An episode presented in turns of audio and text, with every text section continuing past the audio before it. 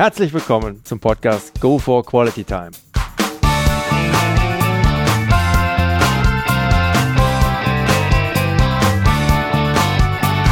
Hier werden wöchentlich spannende Persönlichkeiten interviewt, um mit deren Erlebnissen und Erfahrungen zu mehr Lebensqualität in ihrem Alltag beizutragen. Mein Name ist Detlef Massorts. Ich fühle mich als Weltbürger an vielen Orten dieser Welt sehr wohl, habe riesigen Spaß am internationalen Networken und bin obendrein noch ein begeisterter Fußballer. Freue mich sehr, heute als Gast Frank Mill begrüßen zu dürfen mit dem Titel der Folge 29, 20 Jahre Profifußball und heute zaubert er mit 86 Fußballschulen ein Lächeln auf Kindergesichter. Hallo Frankie. Hallo. Dann gehen wir mal mit Volldampf in ein Kurzprofil. Name? Mill Frank. Alter? Äh, 57 jetzt. Wohnort? Äh, Essen und Münster.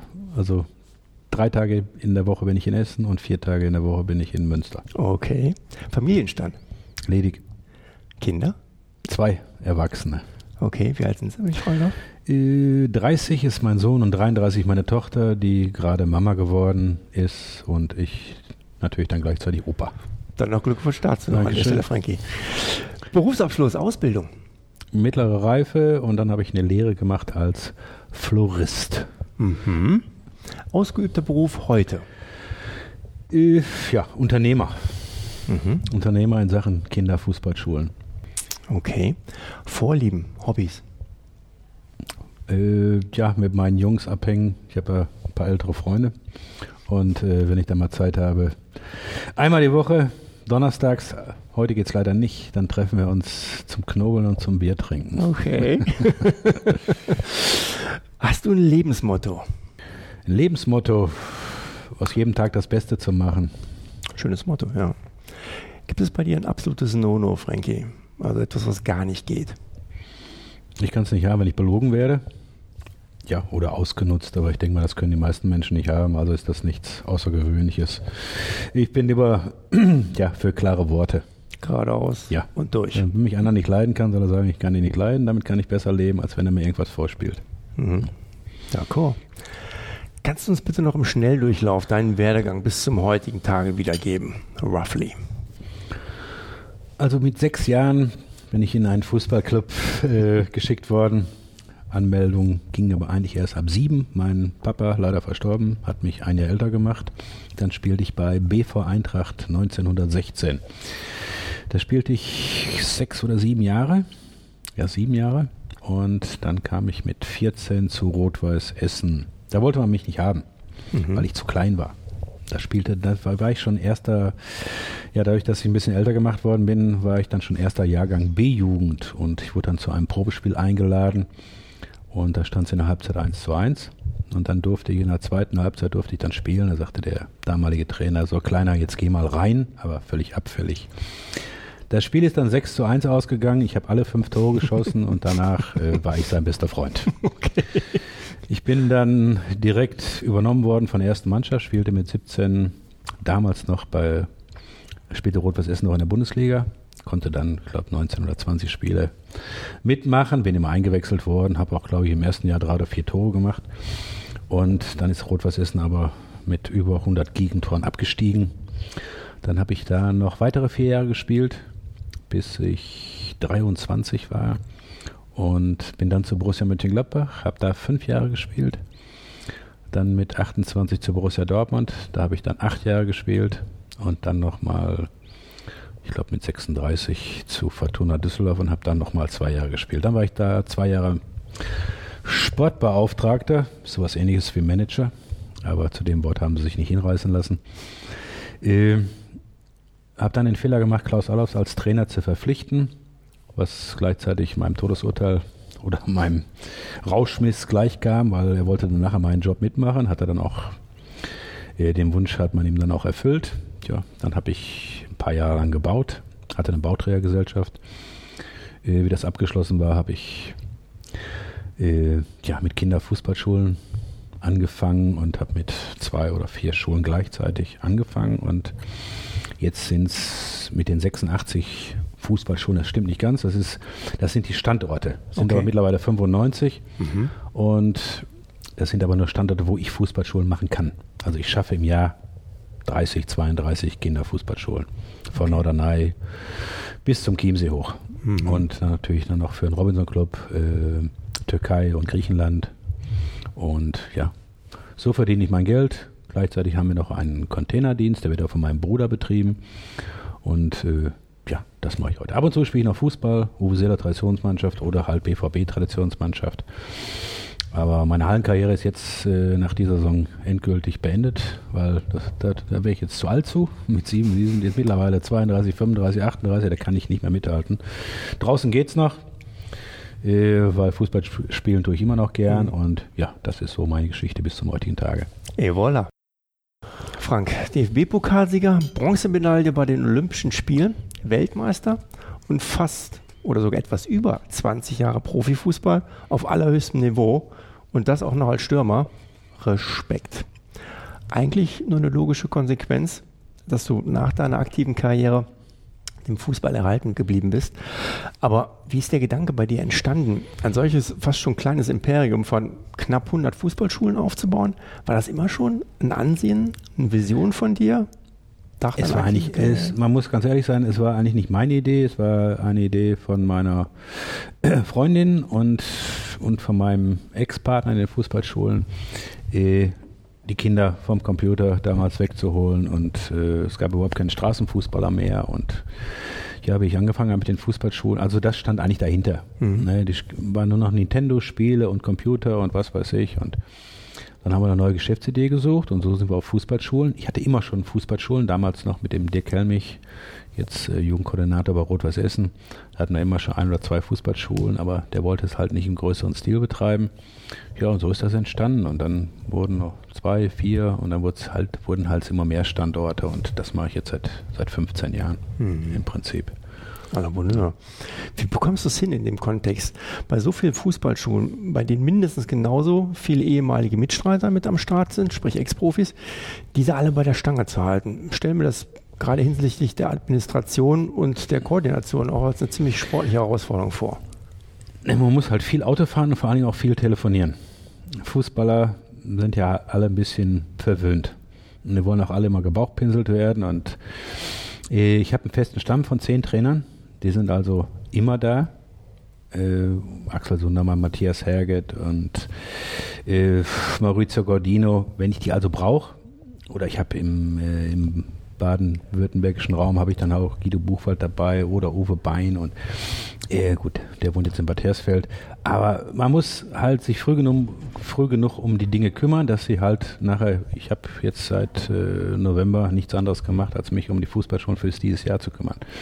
Und eine Fußballschule läuft halt nur mit, mit Sponsoren und Großsponsoren.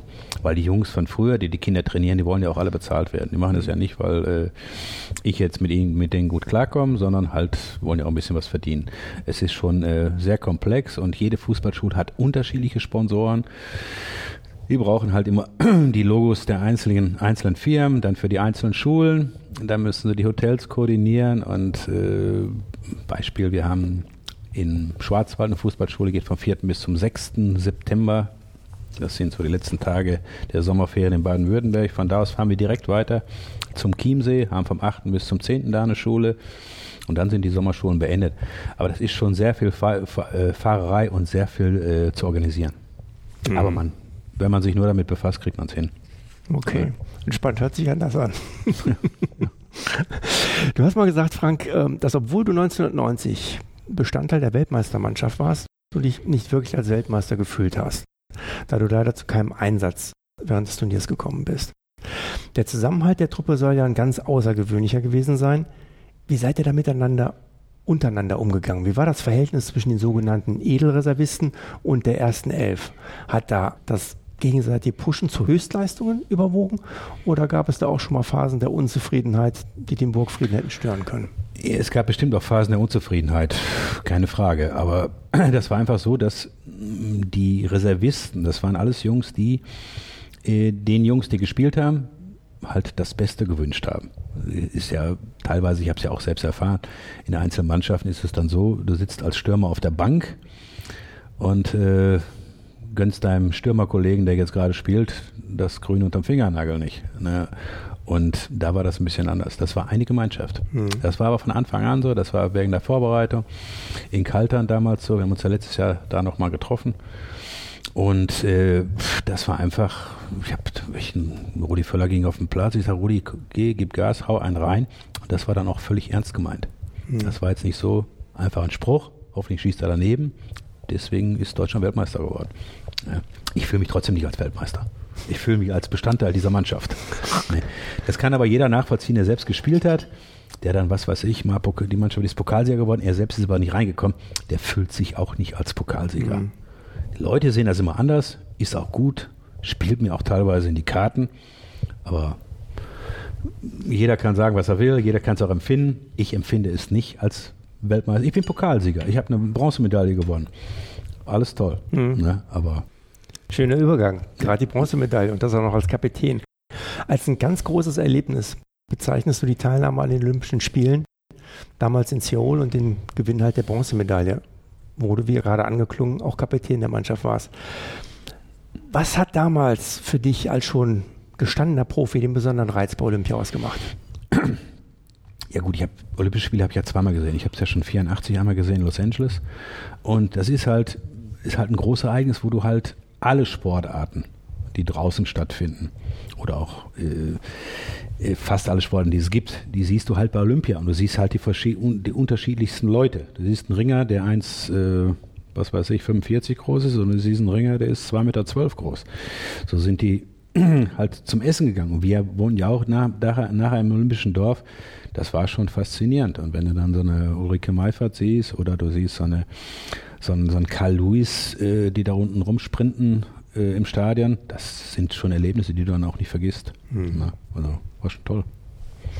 Ja, das glaube ich gerne. War auch eine gute Truppe. Wir hatten ja auch zu der Zeit sechs A-Nationalspieler, 88. Mhm. Wir hatten ja Essler dabei, Klinsmann dabei, Kalle Riedler dabei, äh, der lange Scholz war dabei und äh, das war schon eine Verbundenheit und äh, viele Spieler, die dann halt auch, die sind ja auch alle Weltmeister geworden nachher. Da ist er richtig stark Richtige am Weltmeister. Mhm. Ne? Naja, komm, jetzt spielst nicht so runter. Bitte nicht. Es gibt da eine unsagbare Szene aus dem Münchner, Münchner Olympiastadion, die später sogar um die ganze Welt ging. Ich sehe schon, wie du anfängst mit den Augen zu rollen, ja. Als du damals aus drei Metern den Ball nicht im leeren Tor unterbringen konntest möchte ich auch gar nicht mit einem Warum, weshalb, was ging da in diesem Moment in dir vor nerven. Das haben schon gefühlte 100.000 vor mir gemacht. Mich würde in dem Kontext interessieren, ob du aus dieser Szene vielleicht auch etwas Positives für deinen weiteren Werdegang gezogen hast, etwas, was dich in deinem Denken und Handeln weitergebracht hat. Äh, ja, im Denken und Handeln beim Fußball hat mich das so weit gebracht, dass ich äh, mir nachher gedacht habe, mach's nicht wieder so. Also mein Vorbild in der Szene war Pierre Lebarski. Er hat den Ball immer ab, ausgeholt und abgeklemmt. Ne? Übrigens heute noch ein guter Kumpel von mir. Äh, und ich, mir ist, ich habe es immer anders gemacht vorher. Torwart ausspielen, reinschießen. Ohne viel hin und her. Da ist mir irgendwas in den Kopf geschossen, das erste Spiel für Borussia Dortmund. Übrigens der 9. August 1986, also dieses Jahr vor 30 Jahren. Ne? Und die Szene kennt jeder. Ich habe viele Dinge daraus gelernt. Also von den Leuten, am Anfang konnte ich es nicht hören. Heute ist das lustig und viele Leute kennen das und das ist irgendwas Menschliches und so haben die Leute es nachher auch. Mir hat das viele positive Sachen gebracht. Ne? Mhm. Also ich habe damit, äh, ich stehe damit nicht auf Kriegsfuß. Mhm. Es gehört zu meiner Karriere. Ja. Schön. Frank, hat sich dein Leben in der Öffentlichkeitswahrnehmung nach dem WM-Gewinn, auch wenn du dich nicht wirklich als Weltmeister fühlst, aber ähm, auf jeden Fall ja nochmal ein wichtiger Bestandteil, und das sehe ich persönlich so, jeder, der da mit dabei war, war ein wichtiger Bestandteil dieser Truppe. Ähm, hat sich ja dein Leben danach in signifikanter Form verändert, wie das zum Beispiel bei Guido Buchwald oder noch dem einen oder anderen stattgefunden hat? Ja gut, du wirst halt immer darauf angesprochen, wie war das damals, also jetzt nicht mehr so oft, aber ich sag mal in den ersten drei, vier Jahren und was war das für eine Mannschaft und wie war der, wie war der. Aber also dass man mich jetzt mehr erkennt oder damals, das kann ich jetzt nicht sagen. Mhm. Ne? Also ich habe so viele Falten im Gesicht und habe wahrscheinlich so einen markanten Kopf. Äh, dass der irgendwo im, im Gehirn bleibt. Und äh, ob ich jetzt irgendwo an der Raststätte stehe und da ist die etwas dickere Mama hinter der Theke und sagt, dich kenne ich. Ne? Jo, ich sage, schön, ich kenne sie auch. Ne? Ja, du bist doch der, der den Ball gegen Voss. Ja, ich sage, genau. Ne? Ja, das ist, äh, nein, das, für mich hat sich nicht viel verändert. Ja. Ne? Klasse. Du hast gerade angesprochen, ihr habt im letzten Jahr in Kaltern das 25-Jährige des WM-Titels gefeiert. Was war dabei der schönste Moment für dich? Der schönste Moment, ja, das, das war, ist schon eine außergewöhnliche gewöhnliche Mannschaft gewesen. Das war so, als, äh, tja, als wenn man sich eine Woche vorher schon gesehen hat. Ne? Also, wenn er abends da sitzt und ich habe mit Augenthaler und Thomas Berthold und Guido, wir haben nur Weizenbier getrunken und äh, ja, und nicht zu wenig davon. Und Anna, morgen musste ich um äh, 8 Uhr von München schon, nee, stimmt gar nicht, Viertel nach neun von München nach äh, Griechenland fliegen zur Fußballschule. Also ich war im Prinzip nur elf Stunden vor Ort. Aber es war trotzdem sehr schön. Ja. Und es waren, glaube ich, 17, 17 von 22 Spielern waren da. Aber das ist sehr intensiv interessant. Also Guido Buchwald, wo ich das Vergnügen hatte, ja beim letzten Mal ihn auch ähm, am Mikrofon zu haben, hat es eigentlich eh nicht wiedergegeben. Er sagt, das Schönste war eigentlich in dem Moment, der Moment, die Leute einfach wieder alle zu Ja, sehen. Ja. Sicher. Das Mhm. ist schon, äh, da ist auch nie einer neidisch oder da gab es auch, vielleicht ist das nicht gut, aber es gab nie was Böses in dieser Truppe. Ne? Da hat jeder immer, es wurden auch die, die nicht gespielt haben, immer so behandelt, als wenn sie gespielt hätten. Mhm. Ne? Dass äh, das ein Günther Hermann war oder äh, Paul Steiner, der hat ja auch nicht gespielt. War wie eine Gemeinschaft. War schon toll. Finde ich, das ist echt eine ganz große Truppe aus, Ja. auf jeden Fall. Bestand bei dir auch irgendwann mal der Wunsch, das Verlangen, auch mal ins Ausland zu wechseln? Da gab es doch bestimmt auch Angebote. Ja, zweimal 83 und 84. Einmal zuerst konnte ich nach Hellas Verona gehen. Da ist dann der Hans-Günter Briegel damals hingegangen. Hans-Peter, Hans-Peter Briegel. Und äh, ein Jahr später konnte ich zur AC Mailand gehen. Ich habe es nicht, leider nicht gemacht. Das war ein Fehler. Das ist das Einzige, was ich mir im Nachhinein äh, vorwerfe. Mhm. Ja. Weil das hätte ich machen sollen, aber einmal 83, einmal 84. Vor allen Dingen ist dann äh, Hellas Verona italienischer Meister geworden. Und dann anstatt meiner haben sie dann äh, Preben Elkja Larsen verpflichtet. Das war ein Däne und der, Mhm. ist, der ist Torschützenkönig geworden. Also die hatten eine sehr gute Mannschaft.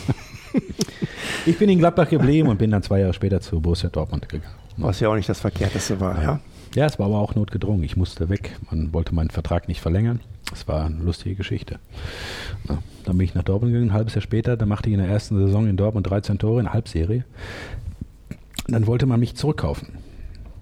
Für das doppelte Gehalt. Das war echt lustig. Aber da war der Zug abgefahren. Schade, dumm gelaufen für die andere Mhm. Borussia. Anyway, du bist bekannt dafür gewesen, Frank, ja auf dem Platz immer bis zum Umfallen zu kämpfen. Würdest du das im übertragenen Sinn auch heute noch zu deinen Charaktereigenschaften, also den positiven zählen?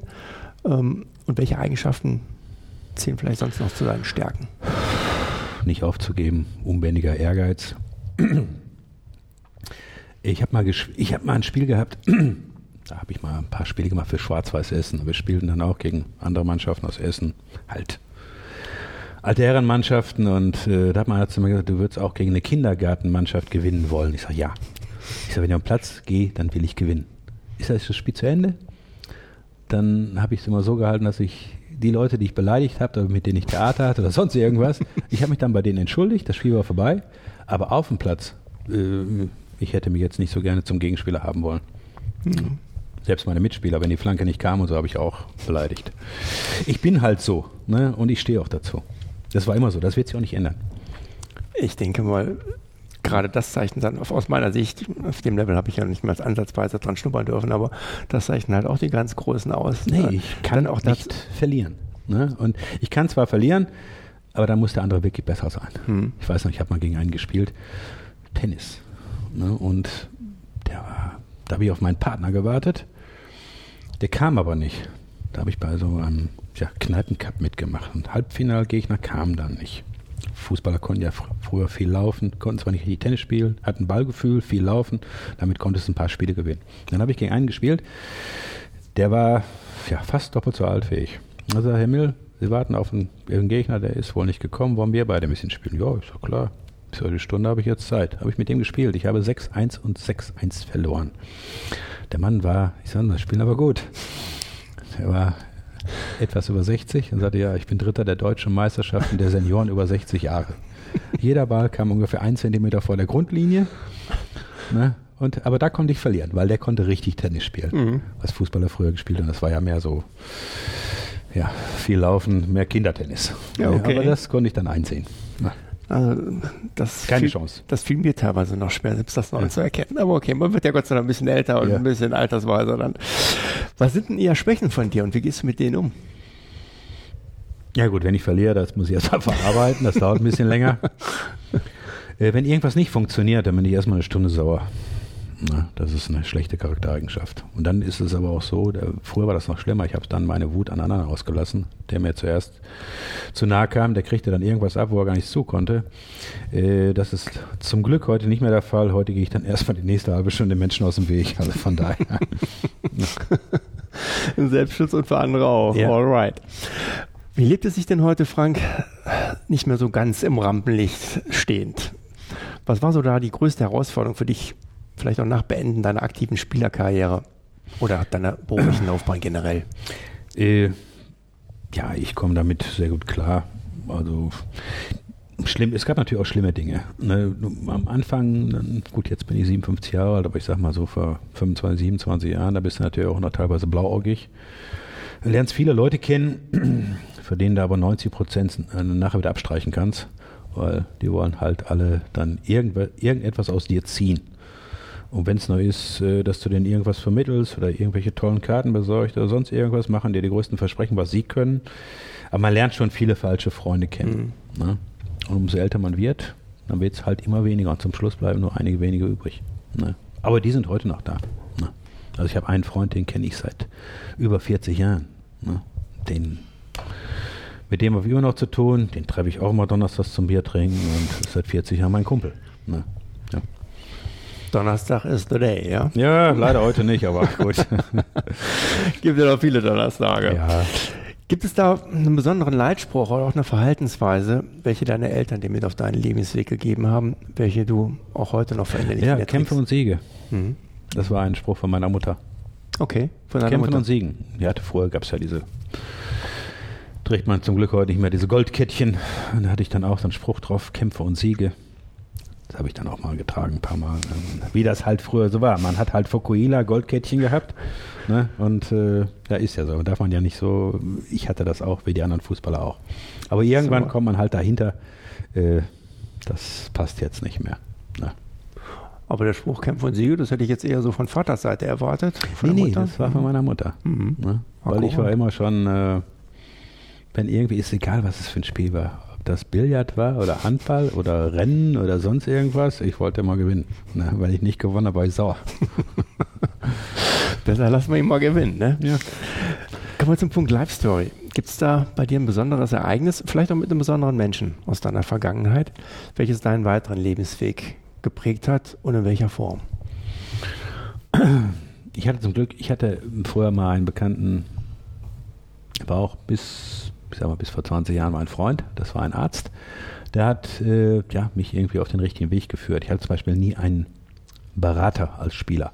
Ne, das hat der alles für mich gemacht. Er hat gesagt, erst sparen, das machen, das machen, das machen, dann Renditeobjekte kaufen, so dass du später mal davon leben kannst. Ja, und so habe ich mich auch verhalten. Ne, und habe auf den gehört und konnte mir alle Spielerberater sparen. Und äh, ja, oben, obendrein noch viel Geld. Mhm. Ne? Ich weiß nicht, da gab es mal einen Holger Klemme. Das war einer so der ersten Spielerberater überhaupt. Und da bin ich von Essen nach Gladbach gewechselt und da gab der mir ein Schriftstück, denn ganz blöd war ich nie, habe ich mir das durchgelesen und das habe ich gesagt, das mache ich nicht. Und dann bin ich an der Ampel, bin ich aus dem Auto ausgestiegen, habe ihm seinen Vertrag da liegen lassen. Ne? Na, das war's. Ich bin dann ohne ihn zu Mönchengladbach gewechselt ne? und habe mir die Provision sparen können. Geht auch. Wenn ich, wenn ich nachfragen darf, du dachtest bis vor 20 Jahren, dann seid ihr auseinandergegangen oder? Ja, dann gab es irgendwann Streit und dann zog der nach Hawaii. Okay. Der ist jetzt, aber da lebt er schon seit 20 Jahren. Auch nicht die schlechteste Ecke, ja. Guti.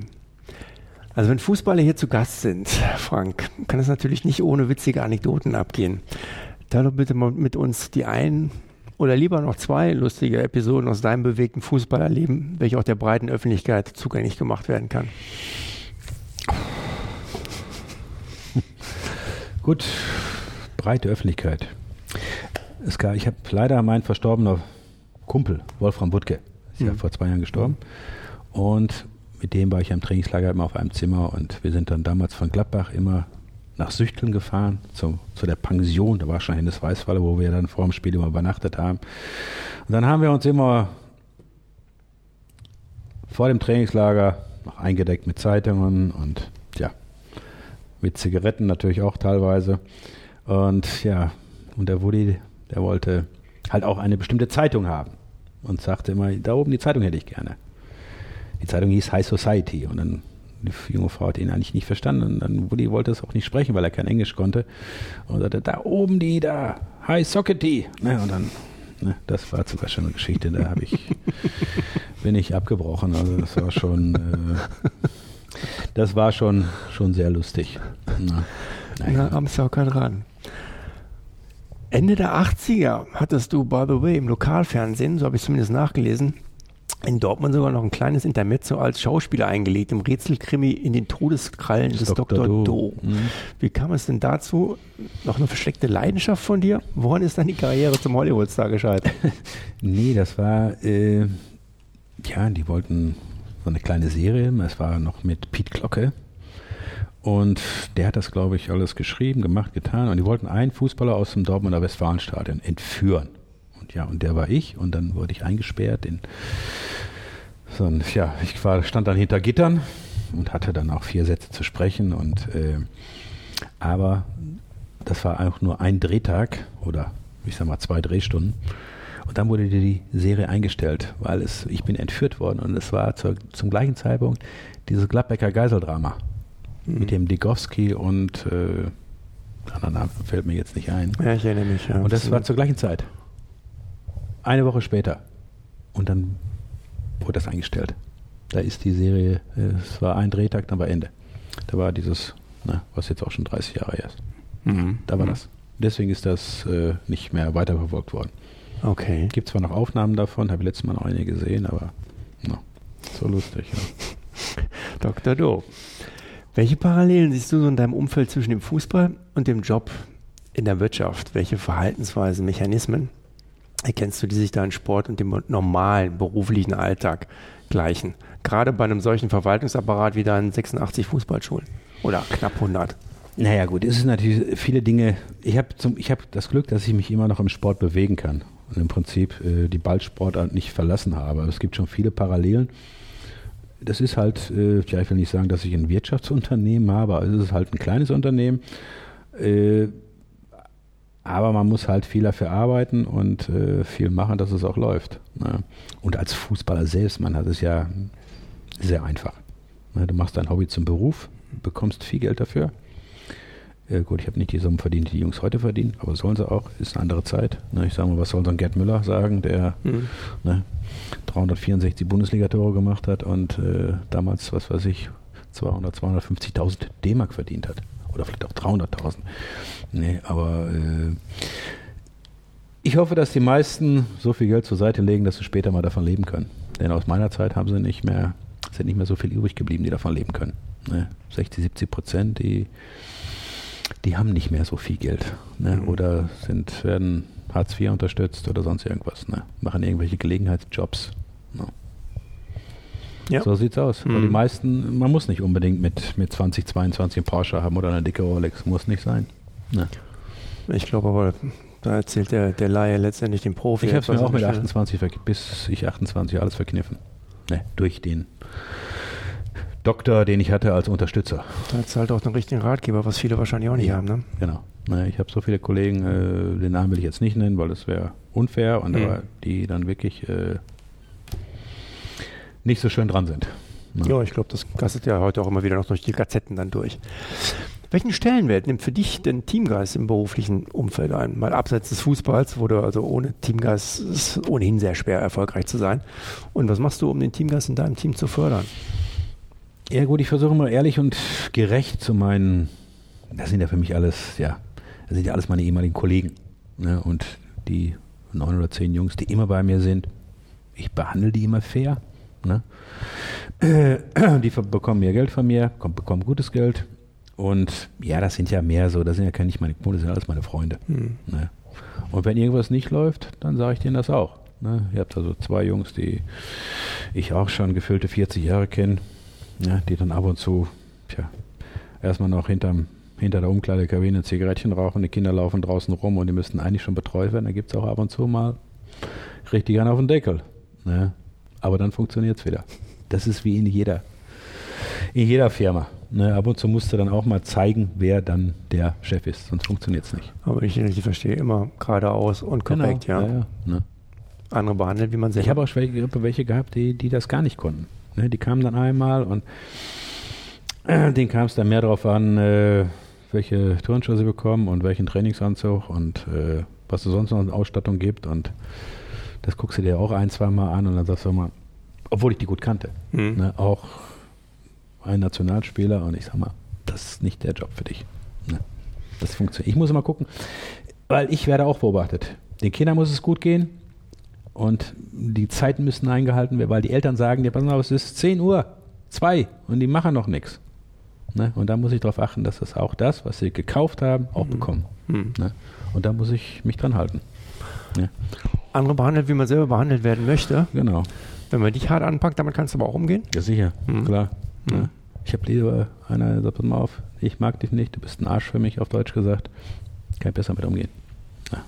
Also wenn einer, ja, du hast natürlich auch im Laufe der Zeit hast du viele Leute, die dann, die auch Honig und Bart schmieren und äh, kommt nichts bei rum. Ja. Also so sehe ich es auch. Kritik immer jederzeit gerne, aber konstruktiv Genau. ja, und sachlich. Was sind denn typische Situationen, ich konnte es schon an der einen oder anderen Stelle so ein bisschen raushören, die bei dir Stress auslösen und wie gehst du damit um? Wie bringst du dich nachher dann auch wieder in den Erholmodus? Also der Erholmodus kommt für mich, wenn die Fußballschule vorbei ist, wenn ich allein im Auto sitze. ne? Sonst stehe ich nur unter Strom. Ne? Ah. Ich hasse Unpünktlichkeit. Hm. Also wenn ich sage, ihr müsst um 10 nach 9 da sein, dann heißt das auch 10 nach 9. Hm. Aber nicht, äh, oder wenn einer zu spät kommt und sich nicht meldet, das kann immer sein, das ist ein Stau oder war ein Unfall oder sonst irgendwas. Unpünktlichkeit, Unzuverlässigkeit, das mag ich überhaupt nicht. Hm. Ne? Es gibt für alles immer eine Erklärung. Und wenn du dann mal so auf 180 bist, wie fährst Ich du schrei nie, ich schrei nie. Hm. Ne? Das Schreien äh, wirst von mir jetzt nicht hören. Hm. Ne, auch da nicht. Ich bin immer ruhig und sachlich. Ich hatte letztes Mal einen kleinen Stress mit David Odonkor. Ne, und dann habe ich ihn, ich sag, komm einmal zu mir in die Dusche. Dann habe ich ihm das erklärt. Das muss ja kein anderer mitkriegen. Das kann man auch unter vier Augen regeln. Ne, der andere neugierig. Was war denn da los? Ich sag, das geht doch nichts an. Hm. Und dann war er wieder gut. Bingo. Ja, wunderbar. Ein sehr schöner Abschluss, Frank. Ja. Vielen lieben Dank für deine Gerne. Zeit, gerade bei deinem absolut dicht gepackten Terminkalender. Umso mehr highly appreciated. Na gut, ich habe es dir jetzt so lange versprochen und äh, es war ja auch ein Hin und Her und äh, ich habe von Anfang an, irgendwann wird es klappen, aber es ist halt nicht einfach. Kein Thema. Wunderbar. Dafür umso schöner, dass wir es jetzt dann doch noch so kurzfristig hinbekommen haben und vor allen Dingen mit all- den Einblicken, die du uns hier gegeben hast, war echt klasse. Hat mächtig Spaß gemacht, sich mit dir hier austauschen zu dürfen. Nochmal ein ganz herzliches Dankeschön an dieser Gerne. Stelle. Liebe Zuhörer, sollten Sie weitergehendes Interesse haben an der Person Frank oder im Volksmund besser bekannt unter Frankie Mill und an seinen Fußballschulen, bitte einfach mal einen Blick in seine Webseite werfen unter www.kidsactive.de. Den Link finden Sie aber auch wie gehabt in meinen Shownotes. Ja, in dem Sinne, sollte Ihnen der heutige Podcast gefallen haben, dann würde ich mich sehr freuen, wenn Sie ihn kurz in iTunes bewerten können. Ihre Bewertung hilft, meinen Podcast sichtbarer zu machen und mehr Leute werden so auf ihn aufmerksam. Ich würde mich sehr freuen, Sie auch nächste Woche wieder begrüßen zu dürfen. Bis dahin eine entspannte Quality Time.